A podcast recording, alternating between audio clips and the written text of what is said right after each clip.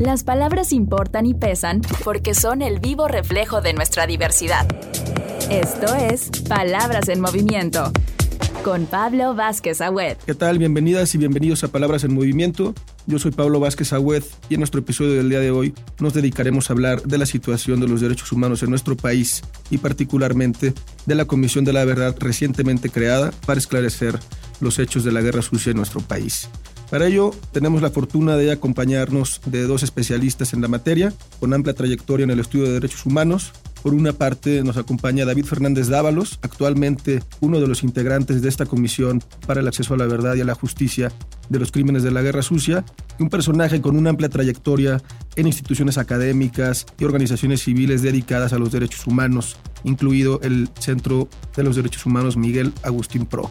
Y también nos acompaña Laura Hernández, una persona también con una gran trayectoria en el campo de los derechos humanos y hoy actualmente secretaria de Derechos Humanos en Movimiento Ciudadano. Acompáñenos en nuestra plática. Palabras en movimiento.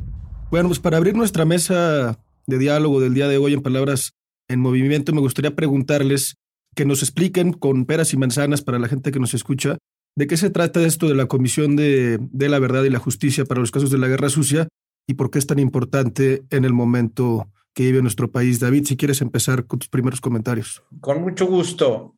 En octubre pasado el presidente constituyó esta comisión con varias secretarías de Estado y cinco expertos, ciudadanas, ciudadanos, de los cuales formo parte. La idea es que investiguemos qué es lo que ocurrió de violaciones graves a los derechos humanos entre 1965 y 1990. A este periodo se le conoce popularmente como el periodo de la Guerra Sucia. En ese periodo, en esos años, el Estado mexicano combatió a grupos juveniles, organizaciones populares, movimientos guerrilleros y otro tipo de disidencias de distinto carácter violando todos los estatutos internacionales, las leyes de derechos humanos, la ley del derecho humanitario, el derecho penal nacional. Y entonces hubo crímenes muy graves como desapariciones, tortura, asesinatos, arrasamiento de comunidades, tortura sexual, etcétera. Y el periodo del que estamos hablando ha sido poco reconocido por las autoridades y, por supuesto, no ha habido sanción para quienes fueron responsables de estas violaciones graves a los derechos humanos. Entonces, la tarea que tenemos ahora como comisión es quíntuple. Primero, averiguar qué fue lo que sucedió. Segundo, llevar a la justicia a aquellos perpetradores que cometieron crímenes de lesa humanidad. Tercero, buscar a quienes permanecen todavía desaparecidos, desaparecidas, que son alrededor o más de 800 personas. Después, procurar la reparación del daño a aquellas víctimas y familiares a quienes se agravió. Y por último, tener eh, mecanismos de memoria de suerte que no se vuelva a repetir esta historia. Entonces, son cinco mecanismos que formamos parte de esta comisión y que hemos empezado ya a funcionar. Eh, hace un par de días el presidente instaló la comisión en una sesión que tuvimos en Chihuahua. De esto se trata.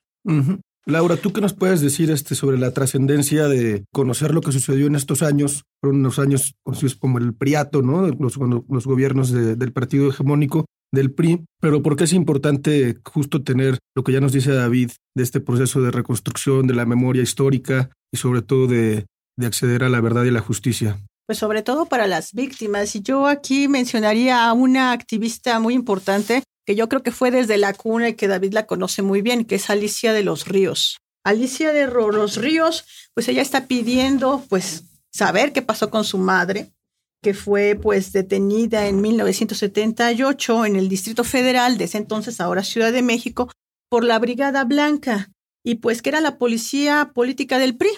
Alicia de los Ríos en una entrevista que dio, me impactó mucho la frase que decía, es la última oportunidad de poder llegar a la justicia y a la verdad. ¿Por qué? Porque ya hay un fracaso antes, o bueno, yo así lo llamo, un fracaso con la Fiscalía Especial para movimientos sociales y políticos del pasado que hizo Fox en el sexenio de Fox de 2000 a 2006 y que no llegó a nada. Si bien es cierto, hay cerca de 270 expedientes abiertos y averiguaciones vivas, pues no se movieron nada porque faltó esa voluntad política y que realmente funcionara y que dieran la información. Ahora, con esta nueva comisión, con estos cinco mecanismos que acaba de decir David, pues sí, es la última oportunidad para llegar a ello. Incluso Alicia de los Ríos decía que ya lo veía muy difícil que en otros gobiernos hubiera esta apertura. A mí me preocupa algo y sí me gustaría preguntarte, David, ¿tú qué opinas? Porque en la comisión que se hizo de Ayotzinapa, que también lo hizo el presidente en este sexenio, en lo que va de tres años, pues sí firma el ejército, firma la Sedena como parte de las instituciones. Algo que a mí no me quedó muy claro si también la Sedena va a participar, va a firma, firmó este de esta comisión en la cuando se integró. Sí, no, en efecto, la Sedena es parte de las instituciones o de las distintas secretarías que están en la Comisión de la Verdad con la idea justamente de que abra los archivos que tiene al escrutinio nuestro y a través nuestro del público en general. Es probablemente la novedad que tenemos en este momento, es la oportunidad de abrir archivos que han permanecido ajenos a la mirada pública, tanto del ejército como del Estado Mayor Presidencial, son dos archivos que para nosotros son fundamentales para esclarecer lo ocurrido. Y hoy por lo menos el presidente ha mostrado voluntad de que se abran y ha instruido a estas instituciones y a otras de que nos permitan el acceso a los mismos. En la instalación de la comisión reiteró la voluntad, el deseo de que estos archivos estén a disposición nuestra para eh, esclarecer el pasado que nos ocupa y que tendrá que venir el momento en que quienes, las instituciones que participaron de estos crímenes puedan reconocer su responsabilidad. Esto es algo que no había ocurrido anteriormente y es probablemente una de las mayores y más importantes novedades que tenemos en este momento. Palabras en movimiento.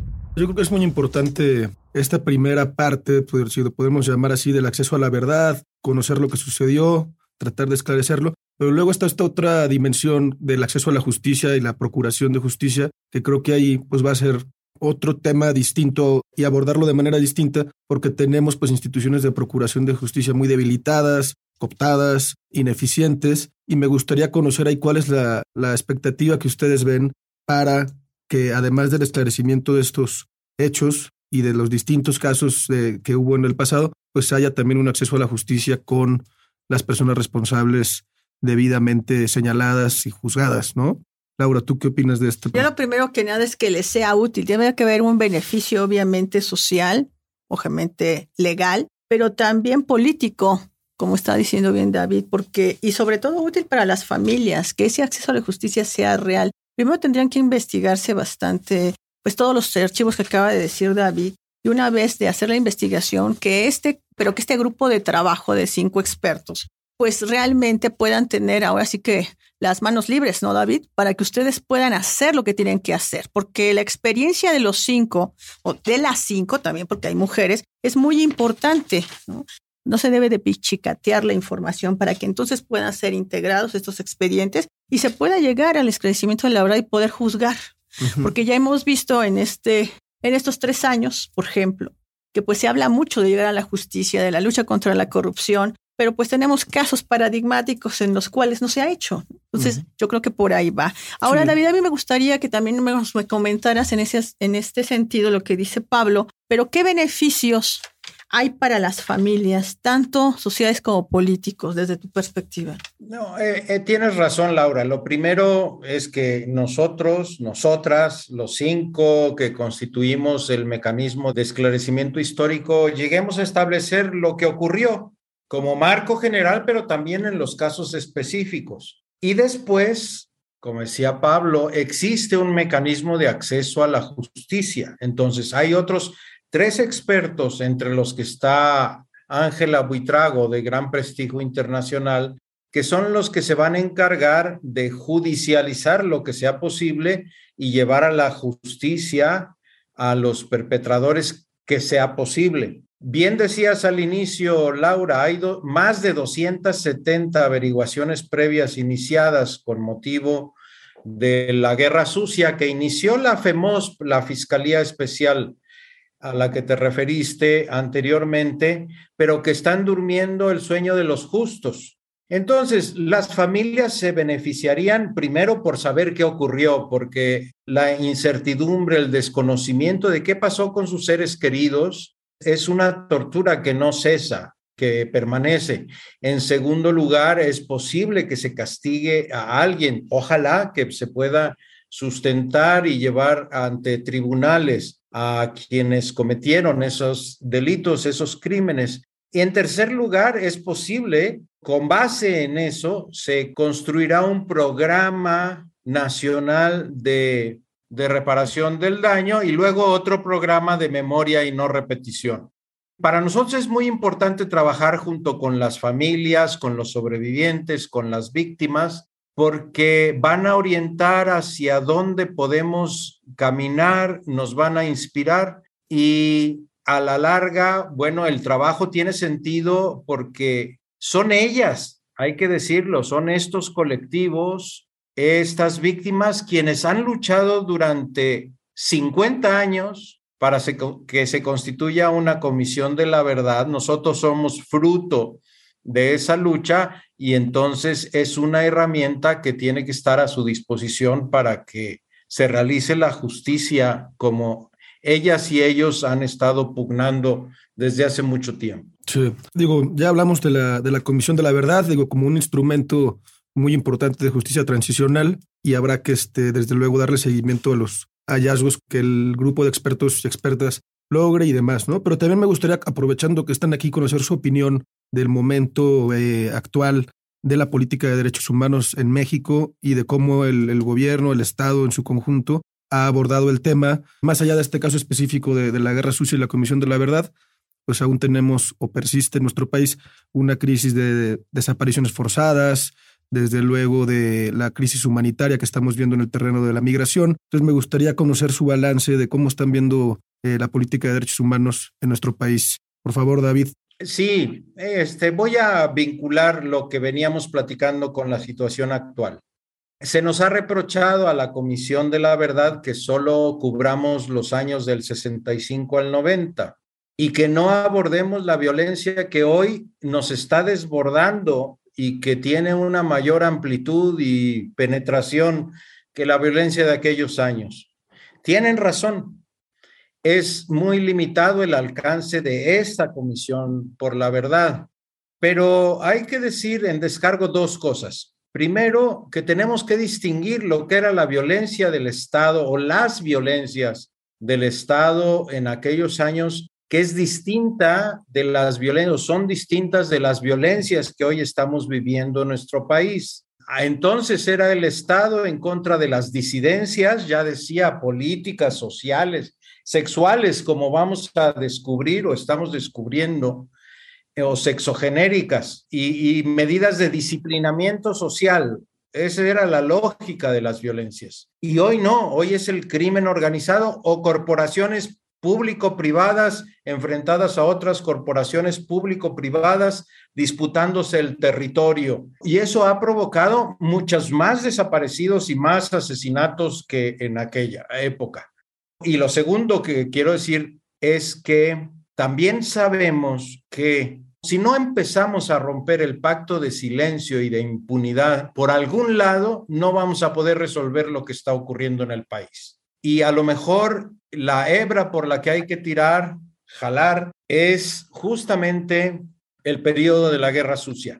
Si se hubiera llevado a la a juicio si se hubieran esclarecido las violaciones del pasado, no estaríamos viviendo las violaciones, o por lo menos no de la misma manera que actualmente ocurren. Si de alguna manera ese pasado se ha prolongado y se ha magnificado en, en el momento actual que vivimos en nuestro país. Que es verdaderamente dramático. Efectivamente, hay una crisis de los derechos humanos, hay un pacto de impunidad y de silencio que tenemos que romper y que tenemos que empezar por algún lado.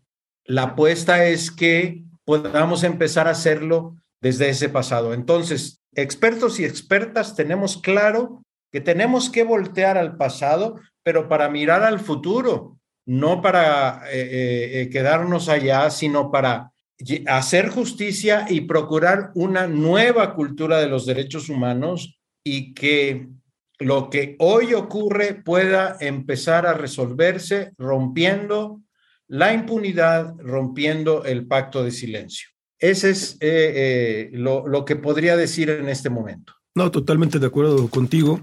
Este, desde luego hay que empezar a romper este pacto de impunidad y de silencio para empezar a cambiar las cosas en el país, ¿no? Este, Laura, ¿tú cuál es tu balance de la política cultural del momento que vive Estoy completamente de acuerdo con lo que dijo David, porque, y además, algo que menciona David y que no se había hablado antes precisamente era de la tortura sexual. Y hay que mencionar que esto es también parte, si no del pasado del 65 al 90, sí es de ahorita del sexenio pasado, con Atenco donde se empezó a hablar y que fue el Centro Miguel Agustín Pro el que empezó a hablar sobre tortura sexual y que no es nuevo, lo que pasa es que no se visibilizaba todas estas vejaciones que obviamente las mujeres somos las que más las sufrimos, pero también los hombres. Y tenemos también todos los asesinatos de defensores y de periodistas que han matado, no solamente en el sexenio pasado, ahorita está alrededor de, de 50 defensores y periodistas asesinados en lo que va el gobierno de AMLO. Entonces no significa, como lo siento, pero como dijo el presidente, que ya no había violaciones de derechos humanos. Por supuesto que siguen y persisten. Por esto que dice David, porque se ha dejado en la impunidad porque no se ha llegado al esclarecimiento, no se ha llegado a la justicia. Hay tanta impunidad, tenemos Atenco, tenemos Tlatlaya, tenemos la matanza de San Fernando, Ayotzinapa. Algo que a mí me extrañó mucho fue que ahora sí, se volcó en Chihuahua para el 10 de diciembre, que fue el Día Internacional de los Derechos Humanos, pero ya no se habló de Ayotzinapa.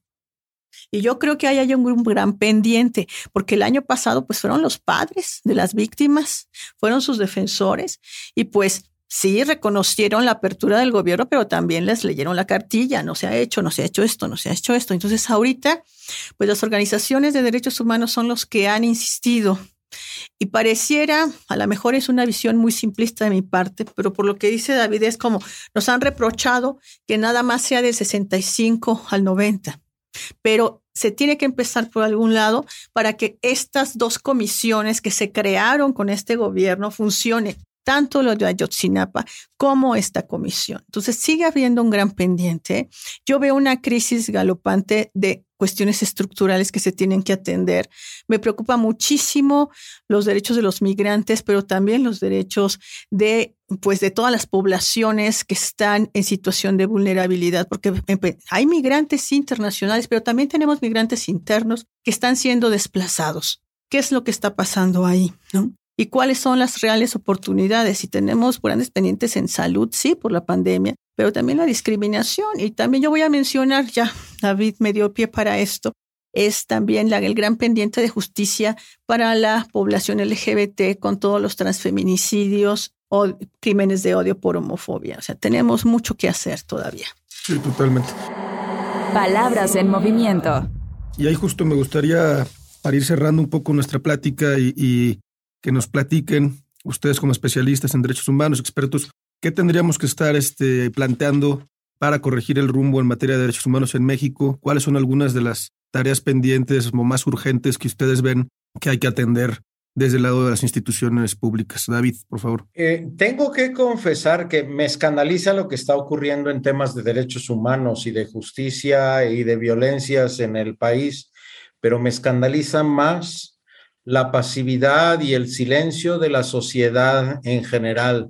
Es decir, ya lo había dicho a alguien antes, eh, repudio eh, los asesinatos, pero más el silencio de las buenas personas.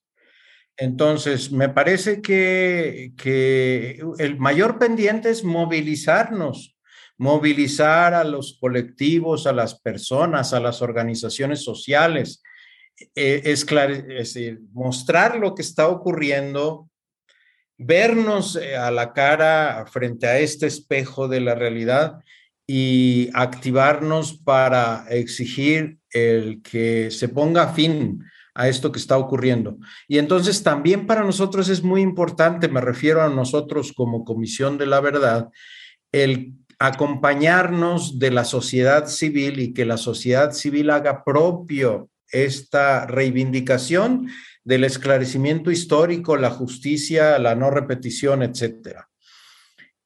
Eh, nuestros aliados más importantes van a ser la sociedad civil y la comunidad internacional, porque eh, no basta, exista o no, la voluntad presidencial, ni mucho menos.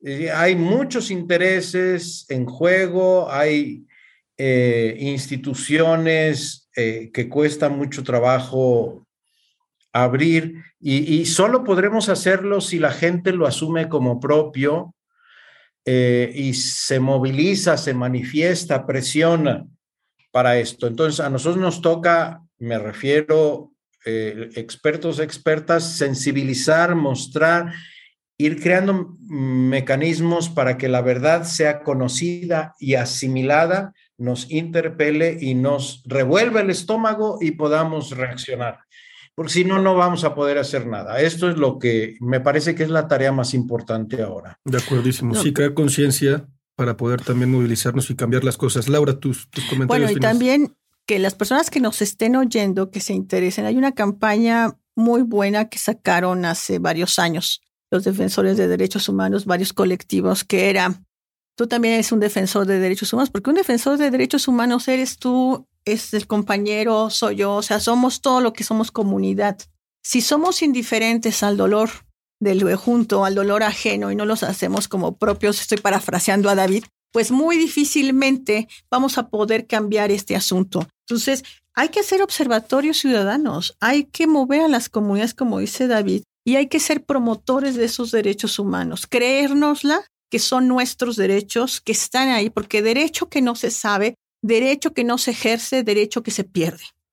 Buenísimo, pues quiero agradecerles mucho a David, a Laura por esta plática eh, tan útil para Palabras en Movimiento. Creo que son temas que se tienen que poner sobre la mesa, precisamente visibilizarlos y generar conciencia de, pues, del momento que vive el país para poder transformar las cosas. Muchas gracias a ambos. Palabras en Movimiento. Escuchamos a Martín Vivanco, colaborador en Exos y el Universal, militante de Movimiento Ciudadano. El pasado 10 de diciembre se instaló la Comisión de la Verdad. La instaló el presidente de la República, Comisión de la Verdad que va a investigar las violaciones graves a derechos humanos que ocurrieron entre 1965 y 1990. Es el periodo que conocemos como Guerra Sucia. Eh, las comisiones de la verdad tienen varios propósitos. El principal es conocer precisamente la verdad de lo que pasó mediante una investigación profunda, exhaustiva, para garantizar el derecho a la memoria de las víctimas. Pero también tienen otros. Puede ser la reconciliación de un Estado, de un pueblo, como pasó en el caso de Sudáfrica, o eh, mecanismos de reparación, garantías de no repetición. Todo depende de cómo se haya construido, cuál es la configuración de la comisión. Por eso vale la pena leer el decreto de creación de la comisión que se creó eh, el 6 de octubre y que se instaló eh, el 10 de diciembre. Y saltan varias preguntas y hay algunas dudas y algunas limitantes. Lo primero es por qué nada más de 1965 a 1990, cuando hoy estamos viviendo una crisis de desaparecidos que sabemos que se agudizó a partir de que el presidente Calderón lanza esta guerra sin sentido en contra del narcotráfico y que según el Registro Nacional de Personas Desaparecidas y No Localizadas, hoy suman más de 80 mil personas que han desaparecido entre 1964 y 2021. Y la gran mayoría de estas, según esos datos, se da a partir de 2006, de esta declaración de guerra. Entonces, ¿por qué nada más acotar en e, a ese periodo?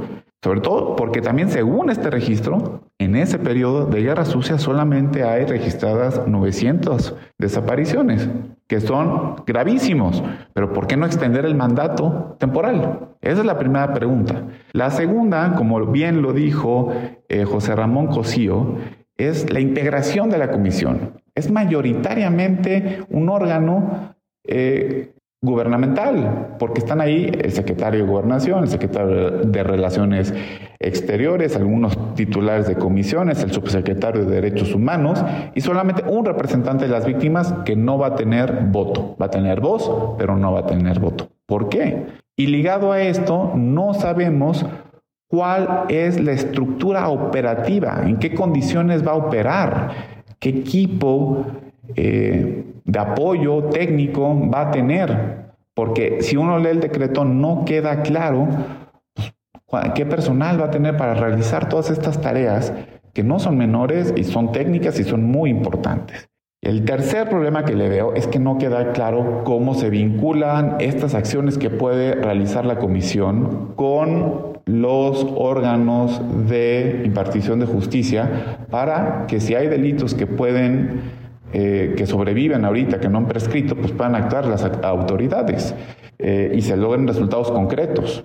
No queda claro en el decreto y por lo tanto, pues puede quedar simplemente como una investigación, se dan informes y no pasa nada jurídicamente y no imputamos responsables. Entonces, la, creación de la comisión, en suma, es algo que creo que es simbólico, eh, simbólicamente es positivo, pero ya si nos atenemos a la estructura, a su configuración, pues deja mucho que desear, sobre todo en la temporalidad. Eh, es lamentable que no se reconozca que ahorita, hoy, hoy, hoy vivimos también una grave crisis de violación de derechos humanos, de desapariciones, por la fallida estrategia de seguridad que pervive hasta ahorita. Palabras en movimiento. Muchas gracias a todas y todos por acompañarnos en este episodio de Palabras en Movimiento. Esperamos que lo hayan disfrutado igual que nosotros. Recuerden que pueden suscribirse a nuestro podcast en todas las plataformas de streaming. Yo soy Pablo Vázquez Agüez y nos escuchamos en el siguiente capítulo. Las palabras separan, pero también nos unen. Esto fue Palabras en Movimiento con Pablo Vázquez Agüez.